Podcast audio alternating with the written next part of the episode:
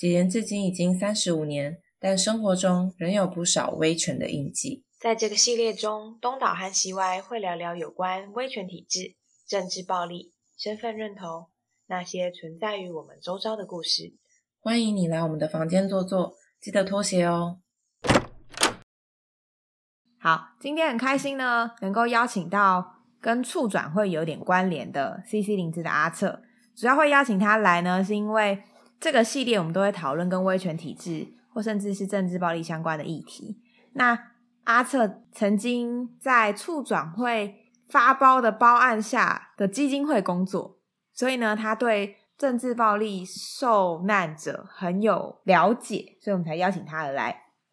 那呃，我们就先请阿策跟大家打声招呼。大家好，各位深度室友的听众们，大家好，我是 CC 影子的阿策。好，欢迎你可以来我们的节目，我们就会今天会稍微就是透过你的经验，让大家更了解，不管是促转会是什么，还有一些你的工作经验可以分享给相关的助人者，我们可以从中学习的。那首先想要请你简短介绍一下促转会到底是什么东西啊？因为可能不是很多人了解。OK，就我所知，促转会大概就在二零一八年的时候成立，然后那时候主要是因为台湾其实过去是一个威权体制的政府，至少从一九四八年很明确的话，就从一九四九、一九五零那时候颁布各种条例，然后使得台湾成为一个威权统治的国家，然后一直到一九九一、一九九二那一段时间解严，然后废除刑法一百条。那因为在这一段时间里面，其实就会有很多。不法的判决，或者是不正当，不管是程程序上不正义，或者是什么不正当的刑事、民事或是军事法的案件，那就造成了台湾有所谓的政治犯跟白色恐怖。那甚至在那之前，就是如大家所知会放假的二二八，就是因为曾经发生过二二八这样的事件。嗯，那甚至用某种角度来理解，它其实就是一个屠杀的事件，因为它是一个无差别的。无差别的军队在路上可能会抓人跟扫射的事件，那这些事件呢，其实发生了，造成了台湾有很多呃不适当的冤错假案，或者是程序上的不正义。那所以促转会的成立，主要是去调查这些事情的真相，嗯，然后以及让事情可以尽可能的水落石出，不管是加害者还是受害者，以及在这段时间内。呃，整个政府遗留下的所有的威权的遗迹，比如说我们当时可能会崇拜独裁者，嗯，那这些遗迹可以经过以适当的转化，那是符合现在当代的存在这样子。那其实政府体系内也会留下很多威权的结构，比如说我们所知道的教官，他其实就是为了监控而存在校园里的嘛，嗯，那或者是很多处事以前都有什么人事市政风处，那个都是为了要管控，就是里面有没有所谓的异议分子啊，或者是。不适当的对对政府来说是有威胁的人物人物存在，嗯嗯，那所以就是让这些体制恢复到一个民主国家应该要有的样子，然后该赔偿的赔偿，该追究的追究。不过，因为呃，就我所知，就是促转会也是一个短短的任务型机关嘛，虽然说它可能被续命了可能一两次，但是相较上，它还是相对短的，可能只有总共只有五六年左右。其实只有就一八到一九。二零二一二二四年，四年左右，对，四年。一开始好像是两年，然后演两次，所以总共是二加二。OK OK。那可是因为其实很多民众还是对于促转会不是那么熟悉耶，甚至会觉得说促转会好像是一个撕裂社会的存在嘛。因为很多人都觉得，哎，政治暴力是一件很久以前的事情，为什么还要再谈论以前的事？嗯嗯，你怎么看这件事？其实。一来，我们先说久到底有没有很久？其实没有很久，说直接就二十年、三十年、四十年，就是我们爸爸妈妈、公阿妈成长的那个年代。嗯，其实它都一定以某种形式留在我们生活之中。所以对我来说，我有一个很基本的原则，就是回头看这些事情是重要的。那我知道我们都有一种否认过去，尤其是不堪过去的倾向，甚至是会想要去忘记这些事情。对啊，对啊。但努力不要忘记，其实就是其实这转型正义工程想要做的其中一件事情。那。面对这样不堪的过去，其实大家都参与其中，或是不管是作为受害者，或是加害者，或是旁观者的参与其中，其实都是不容易回看的。嗯，那所以大家自然而然会有一种想要否认过去的倾向。呃，或者是觉得过去就过去。这其实不只是在转型正义这件事情嘛，我们对于家族中的很多事情，如果啊、呃觉得这件是个创伤，是个家 丑，就在家中就变禁忌嘛。对谁提这件事情就是谁的问题，我们会去追究这个受害者，对或者是谁提出这件事情的人，反倒不是去检讨到底发生什么事情，怎么让这件事情避免再发生。嗯，所以自然而然这件事情不好做，因为他要去挑战的是这样的人性。嗯嗯嗯那因为我刚刚有听到你说，就是呃，促转会想要做的其中一件事情是，可能呃认出加害者跟受害者。那可能有一些人会有一些疑问是，这样子的话，是不是有一种要抓抓人出来鞭尸的感觉？因为在那个时候，很多人也是身不由己的，嗯他是那个时代的军人，但他也是被命令要去做这件事情。那面对如果有人有这样子质疑的声音的话，你又会想要怎么回应？其实我觉得这个问题，大家仔细想一下，就会发现这是一个假问题啦。因为其实越是我们让把真相看清楚，越不会有人被鞭尸。我们知道每一个人在这个过程中他扮演的角色是什么，即便他是被迫，就是比如说签什么公文，或者是甚至是执行死刑的人，他们都是在某种命令下嘛。那到底是谁下的命令？嗯，那他们为什么在这个位置？如果能够让这件事情看得更清楚，每个人所需要负担的责任就会越明确，嗯而不会有的人，比如说我可能是当时整个加害体制中的一员，可是其实我内心其实有一些挣扎，但我还是盖了章，我还是去去去枪决了某个人，甚至我目睹了某一件让我觉得怎么会发生这样事情的场景。可是如果我能够把整个结构看清楚的时候，我更知道说，哎，我当时扮演的是什么角色，我父亲当时扮演是什么角色，反而不会被这个罪疚感无限的放大，而没有办法理清楚。所以其实那个东西比较是整个操作出来的议题嘛。那这个操作其实是面对有些人确实在里面扮演了某种很重要的角色，可是他不愿意去面对，所以所以就会有人想要觉得你这是在撕裂社会嘛，你这是在辨识。嗯嗯，那可是这样子其实是没有办法让真相清楚的，而且今天我们去理清这些真相，也不是说像当时的纽伦堡大审判，我们还要把人抓起来去判刑，甚至是怎么样，没有人要做这件事情嘛，我们只是要让真相还原而已。嗯嗯嗯，就是都过法律追溯期啊，我们也没有办法追溯什么。对，嗯所以其实听起来这些想法是在你开始工作前就有这样的想法吗？还是说只是因为你工作后有一个更清楚？你们刚刚问的问题，其实都是在做这份工作陆陆续续会遇到的啦。嗯就即便作为助人工作者，你也会被质疑嘛。我家人甚至也会质疑我为什么要做这样的工作嘛。嗯大家都还是有一种政治不要碰的心情，尤其是这种社会舆论媒体操作为好像是要来鞭尸以前的人的工作，好像又是要成为一个加害者，甚至是东厂的附水组织 的一员这样子嗯的工作，会被很多质疑，所以就变成是开始面对这些疑问，就会自己去把这些问题想清楚。所以刚刚我的回答比较是我随着工作的过程中去反思反思，然后得到的自己的理解这样子。嗯，嗯所以听起来你稍微整理过后有得到了这样的答案，但当初因为可能家人也会觉得好像不要去做这份工作，那你为什么会想要进入跟政治暴力受难者工作呢？其实最一开始是在研究所的时候，那时嗯候是因为、因为我是心理系的嘛，然后我也是读心理所，那就会对人受苦的这个题目是有兴趣的。嗯然后有机会听到那时候是彭仁玉老师，后来也是促转会的委员，嗯他在谈慰安妇的受难的经验、创伤的经嗯验。那那时候听了就会发现，哎、其实很多事情并不了解。然后在那个创伤的发生以后，它其实造成了一个很细微的变化。那我觉得那时候是很自然的想要去了解人心跟人性，然后我们怎么去理解这样的事情。那当彭仁宇老师后来加入促转会，他开了初阶跟进阶培训的课程，我就自然而然去去听，我就是抱持着一种想要学习心理学的心情嗯去参加培训啦。那后来会去做这样的工作，我觉得一来是对我来说，好像有了一个这样的基础跟机会，真的实际上去了解台湾过去发生的事情。嗯因为过往我们虽然会读历史课本，可是那比较是知道哦有二八事件，知道有白色恐怖，但是那其实是知识上的理解，为了回答考卷上的问题。可是我是听了受难者的见证之后，我才真的亲身经验到说，哦，我不是亲身经验到那件事件，可是我亲身经验到，因为我生活过的土地发生过这些事情，然后我嗯感到如此的荒谬跟震惊。那个嗯。荒谬在于，除了这事件本身的荒谬以外，以及我在这个地方生活了二十几年呢、但我觉得我刚好陌生哦，好像、好像我现在才知道这些事情，但是明明就很近，嗯它可能就在我走过的台北街头，就在发这个地方发生，但我却完全不知道，嗯。所以就有一种想要更了解、更回应这块土地发生过的事情的心情。嗯。然后后来加入，其实我觉得是一种对我来说是一种时代的邀请吧，就是在这个时间点，刚好台湾要去面对这件事情，要去处理这件事情，然后我也有机会站在好像一个浪头上去做点什么，所以就觉得可以去试试看。嗯嗯，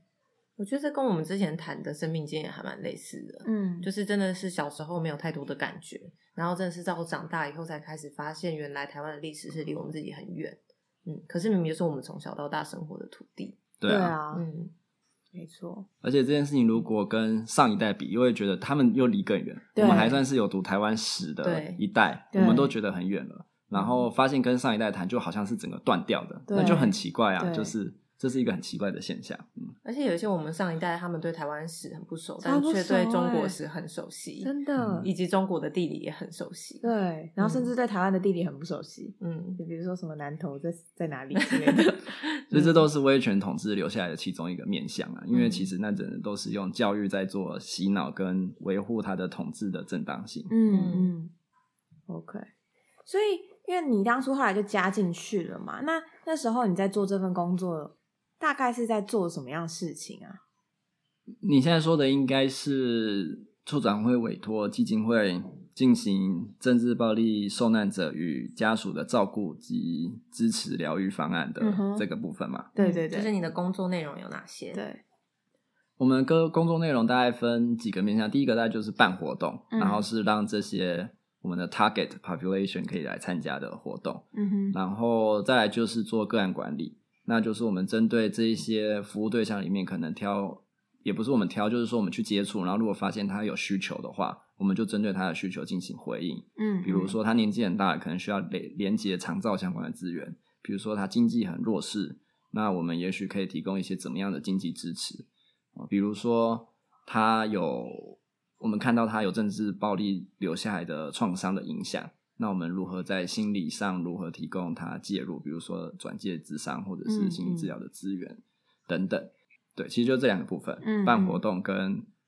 跟个案管理，然后另外就是延伸出去的嘛，从这两个面向延伸出去的。嗯，因为我在想的是，就是对他，他的确是一个你要接触一个过去以政府的角度都没有接触过的族群。那对他们来说，我在想说，政府接触他们，他们应该也会觉得蛮，就是有点突然吗？或是有点惊讶，或甚至是我不知道，可能会有一些复杂的情绪。对于你们要去接触他，那你们要怎么展开这个这个建立关系？其实一开始确实是最困难的，一来是这个方案完全没有经验，然后它就是一个试班计划，所以不太知道怎么执行。然后另一个是关系真的不好建立。除了你刚刚讲到的，就是过去政府跟他们关系都是骚扰跟迫害，嗯今天政府跟他们关系要建立的是一种照顾跟疗愈，那就是完全是一个非常对立性的事情嘛。嗯那再来就是我们有的联络方式很有限，嗯，那那时候能够有联络方式，是因为在民国大概八十九年的时候，有成立一个补偿基金会，那就是针对二二八跟白色恐怖有一些已经可以被认定是冤错假案的，嗯就是政府冤枉他们的，然后经过朝野协商，决定用一种补偿的方式。补偿跟赔偿很不一样，补偿嗯是因为好像是你很倒霉遇到一件事情，所以政府觉得啊你们这么辛苦，所以补偿你。赔偿是因为我做错了什么，我要赔赔罪。嗯，所以是赔偿你。那当初其实应该要赔偿的，可是政府没有要承认嘛，那所以经过党员协商，后来是用补偿。那就是因为当初这个补偿基金会成立，有一些人去申请了补偿，所以他们留下了联络方式。嗯所以我们其实是用这个二十将近二十年前的资料去跟他们接触。所以一般一般我们最开始接触他们的方法就是电话，嗯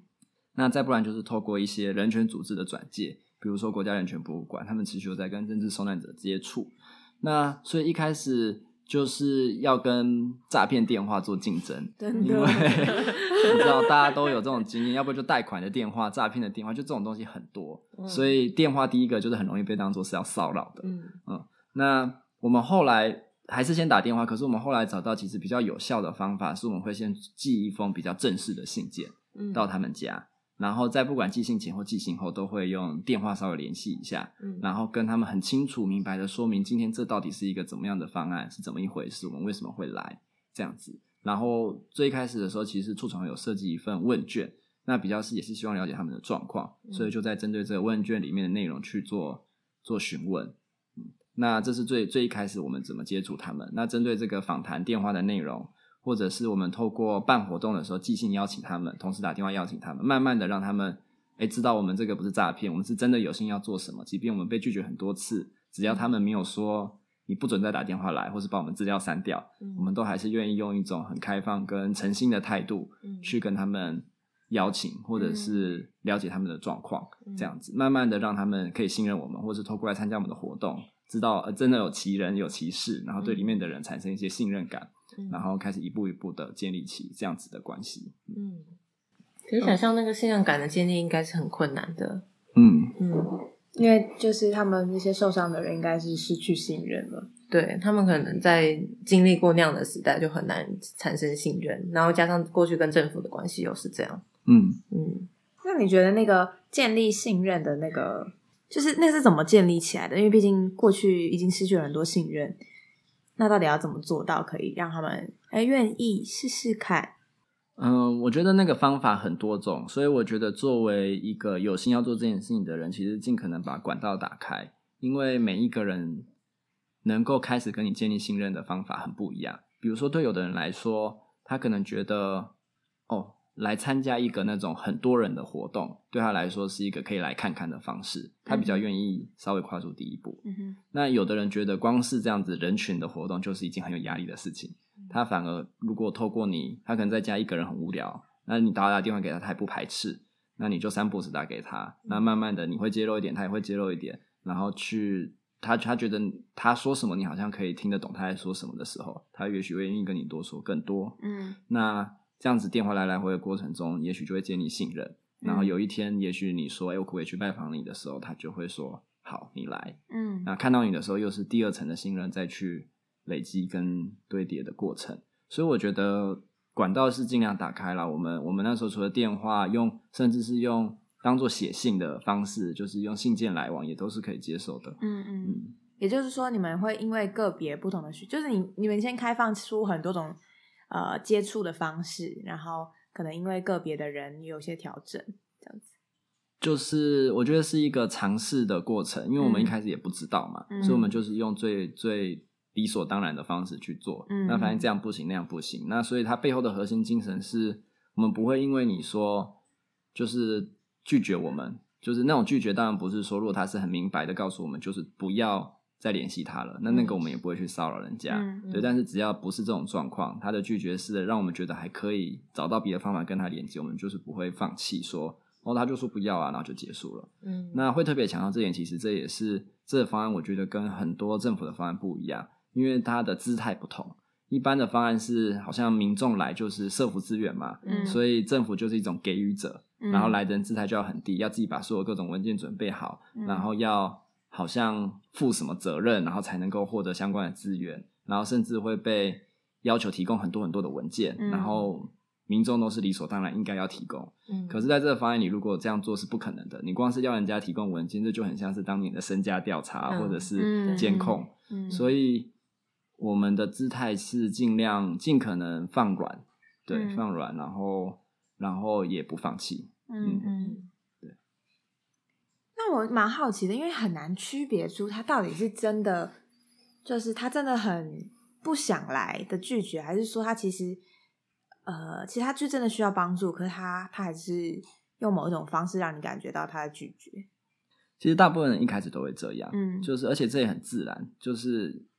今天就算你要来帮，为什么我要给你帮？嗯，我都自己想办法活过了三十年、四十年、五十年，嗯，然后你今天要帮我去跟你帮啊，你要是只是讲讲了，我真的信任你了，我把我的身体往你那边靠过去了，然后发现是一场空，那不是摔得更惨？嗯这其实是一个对他们来说也是一个冒险，嗯所以，呃，你刚问我什么？就是我我因为你刚刚说到那个信任嘛，所以我就在想说，你要怎么区辨出他是真的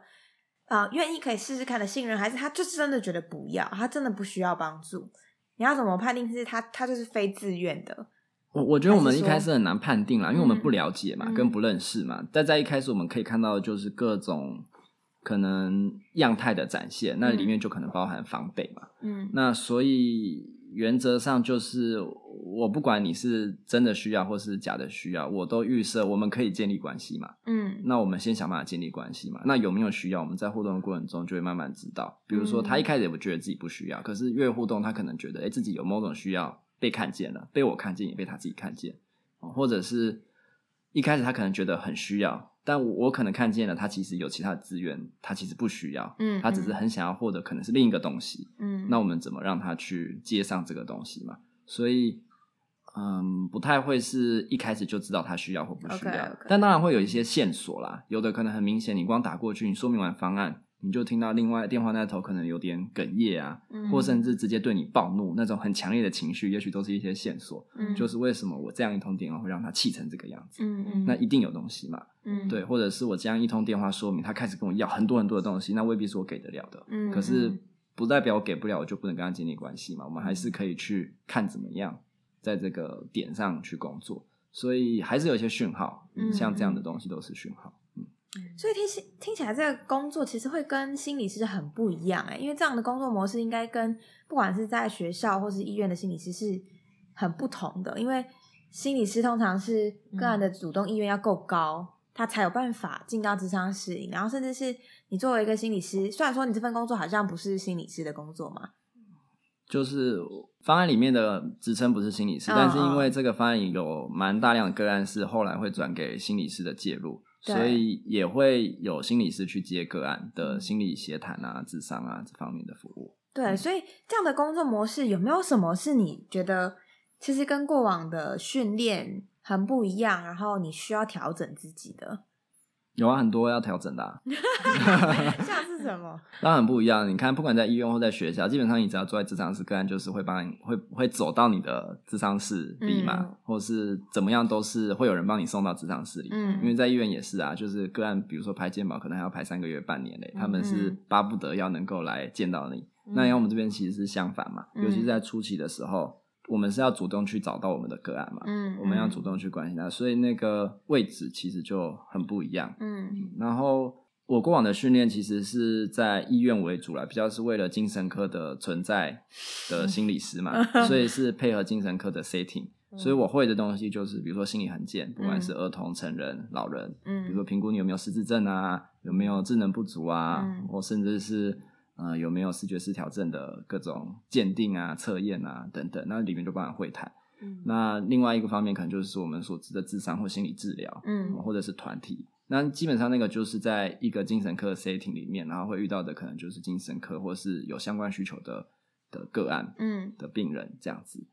那所以，但是你说我到这个工作场域会不会用到这些技能？其实还是用得到，嗯也许不会是完整的运用测验，可是其实就是把这些功能全部通通都要把它变成碎片，嗯重新拼凑跟组合。因为以往的训练就是，哎，我坐到那个位置我就知道怎么做，因为我已经练了两年、一年、一年两年嘛。对。嗯那可是到这个位置就变成我把这些技能分别的取用到不同的场景，比如说我在家访的时候，我就可能会需要做评估嘛，嗯。我我评估他有没有失智，嗯因为我这边是老人家为主，所以我可能评估他有没有智能，就是失智相关的问题，有没有什么其他可能影响的生理疾病，嗯。使得他有现在的状况，那有没有创伤的影响，那甚至有没有一些精神疾患的可能，嗯。嗯然后但我同时也是要跟他建立关系，那那个其实是心理智商很需要做的事情嘛，嗯，对，那所以其实是这些碎碎片片的东西，就是都聚合到这个工作里面的工作现场这样子。嗯，OK，所以还是有一些能力是可以用在这个家访或者是接触个案之上，但会不会有一些，比如说，也许你在受心理师的训练，那会有某一些既定的东西，然后你你在做这份工作的时候，其实对你来说是蛮挑战的。最挑战的就是界限吧，嗯因为你没有在智商室里或治疗室里，你可能一个礼拜就固定这个时间见他，嗯，然后你其实，在医院里就有某种的防火墙，那个防火墙就是整个医院帮你建制起来的。个案要找你，通常不会直接找到你，他会找到医院的，比如说什么科室啊，或是甚至是主治医师啊，或者是护理站啊、急诊室啊等等，就是是有整个系统在帮你 hold 一个个案的嗯这样子。那在我们这个方案里，其实就比较没有那个界限，比较是我们在里面拉，因为你建立起关系之后，那个案可能开始跟你对你有各式各样的需求，对啊，嗯你有没有办法适时的说 no，但是又不是让他觉得你把这个人拒绝掉了，你可能是在拒绝某件事而已。嗯，那所以，那到底他他可以怎么使用我们？他可以怎么跟我们互动？他也会有他的想法，我们也会有我们的想法。那所以里面就会很需要有弹性嘛。你说如果像一般在智商，就是在治疗师的心理师那么清楚跟坚定的界限，比如说每次就是五十分钟好了，嗯那每次家访都五十分钟，那如果五十分钟的时候他刚刚讲到一个重点的，我没有办法每周固定去找他，而且他可能下礼拜的时候他要出去买菜啊，嗯那我们是不是都需要去去彼此的弹性的调整跟配合？所以自然而然不能用以往心理师的那个结构跟界限去理解。那可是我也觉得没有标准答案，因为这件事情比较是看每个人怎么看待跟个案的关系。嗯嗯，然后我也是在里面慢慢去摸索，怎么样程度我觉得是舒服的、可以接受的，怎么样的程度我觉得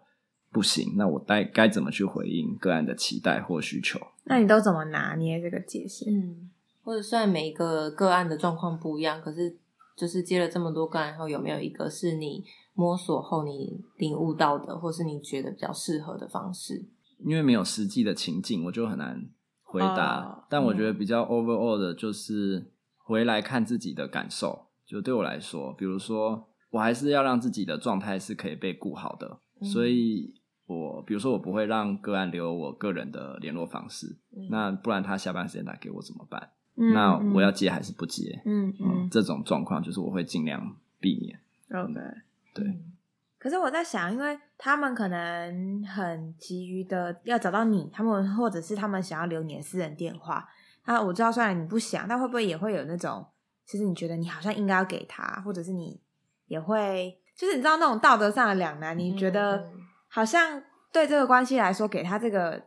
手机，说不定是对他来说是需要的啊。你你怎么坚持住这个这条线？哦，因为我其实也没有很坚持啦。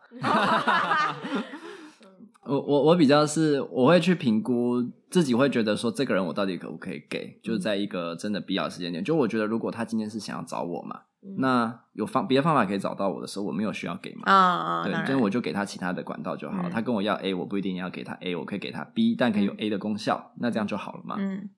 那有些个案就是你就有一种感觉，这个你绝对不能随便给，但是你要回应他的需求嘛，就要看他的需求到底是什么，他这个需求被需要怎么被回应，不一定是他想象的方式，但我要给他他这个需求能够被回应的方式。像是什么东西是可以被回应的？就是你给他那个东西，不是给他他想要的，但又是可以回应他的需求。嗯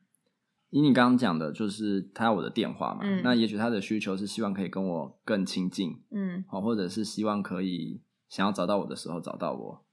这样子。嗯那当他跟我要自己的电话的时候，我可能就是会先说：“哎、你用这个电话打给我就可以了，嗯就是你都会找到啊。如果不是我接，我同事也会跟我说你打给我，嗯然后我只要一看到，我就会马上回复给你。嗯嗯嗯，那大概基本上就这样过了啦。那但是有些情境，比如说到最后很末，我们方案很尾声的时候，因为这个方案其实命运多舛啊，那到很尾声的时候，方案要结束了，那其实那其实我某种程度也会觉得不合理嘛，就是我们嗯确实建立一个很真实的关系，嗯可是随着方案结束，好像我们就要剪掉一样，就是整个断掉。那当然知道，在职场关系几乎都是像这样，对啊，嗯可是至少在我个案工作里，我总觉得这件事情是很奇怪的，嗯尤其是面对这种其实关系上有过很受伤经验的人，那好不容易建立起信任跟关系，当然会希望这个关系可以保留下来。那所以这时候我就是自己评估到底能不能跟他留联络方式啦。嗯那如果他他主动跟我要，那我也觉得他是不会随意骚扰我的人，那我也愿意，我也愿意跟这些人保持某种联系，我就会提供。OK OK，所以那个界限其实很，我刚刚想就觉得很难拿捏，因为我觉得有时候要感受自己舒不舒服这件事情，其实就会掺着很多我们专业的训练在里面。有时候那个舒不舒服，不只是来自自己的经验，也是来自于专业告诉我我要觉得舒服或不舒服。没错，所以，那除了界限的部分呢？你觉得还有哪一些是呃，在跟你过往所受到的智商相关的训练是不一样，可是在这个工作中你必须要打破或者重新挑战的？界限，再来就是提供服务的方法吧。因为其实这个工作内容提供服务的方式比较像社工，就是连接资源，然后帮他们转介心理师啊、转介长照啊，或者是陪着他们去做法律的咨询啊。那或者是针对政治暴力创伤这件事情，一起去做某些行动，比如说连接记者，然后做采访，或者是到口述见证的场合带他们去做见证，甚至是拍纪录片等等。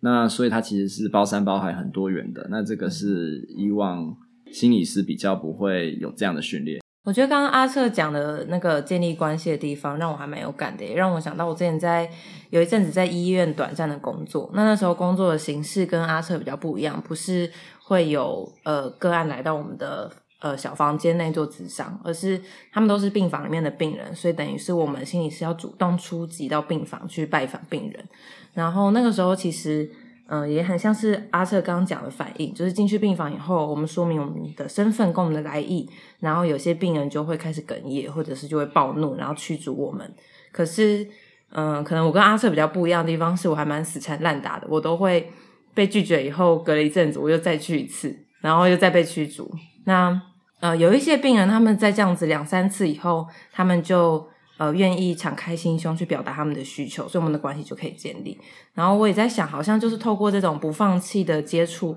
然后也在试出我们的诚意。所以有一些人，他们就因为这样子，愿意呃建立更多的信任感。嗯，没错，这死缠烂打也蛮有用的。对，就脸皮要厚一点，刚开始真的会很差。嗯，这个话题还没结束，邀请你继续收听下一集，知道更多的后续。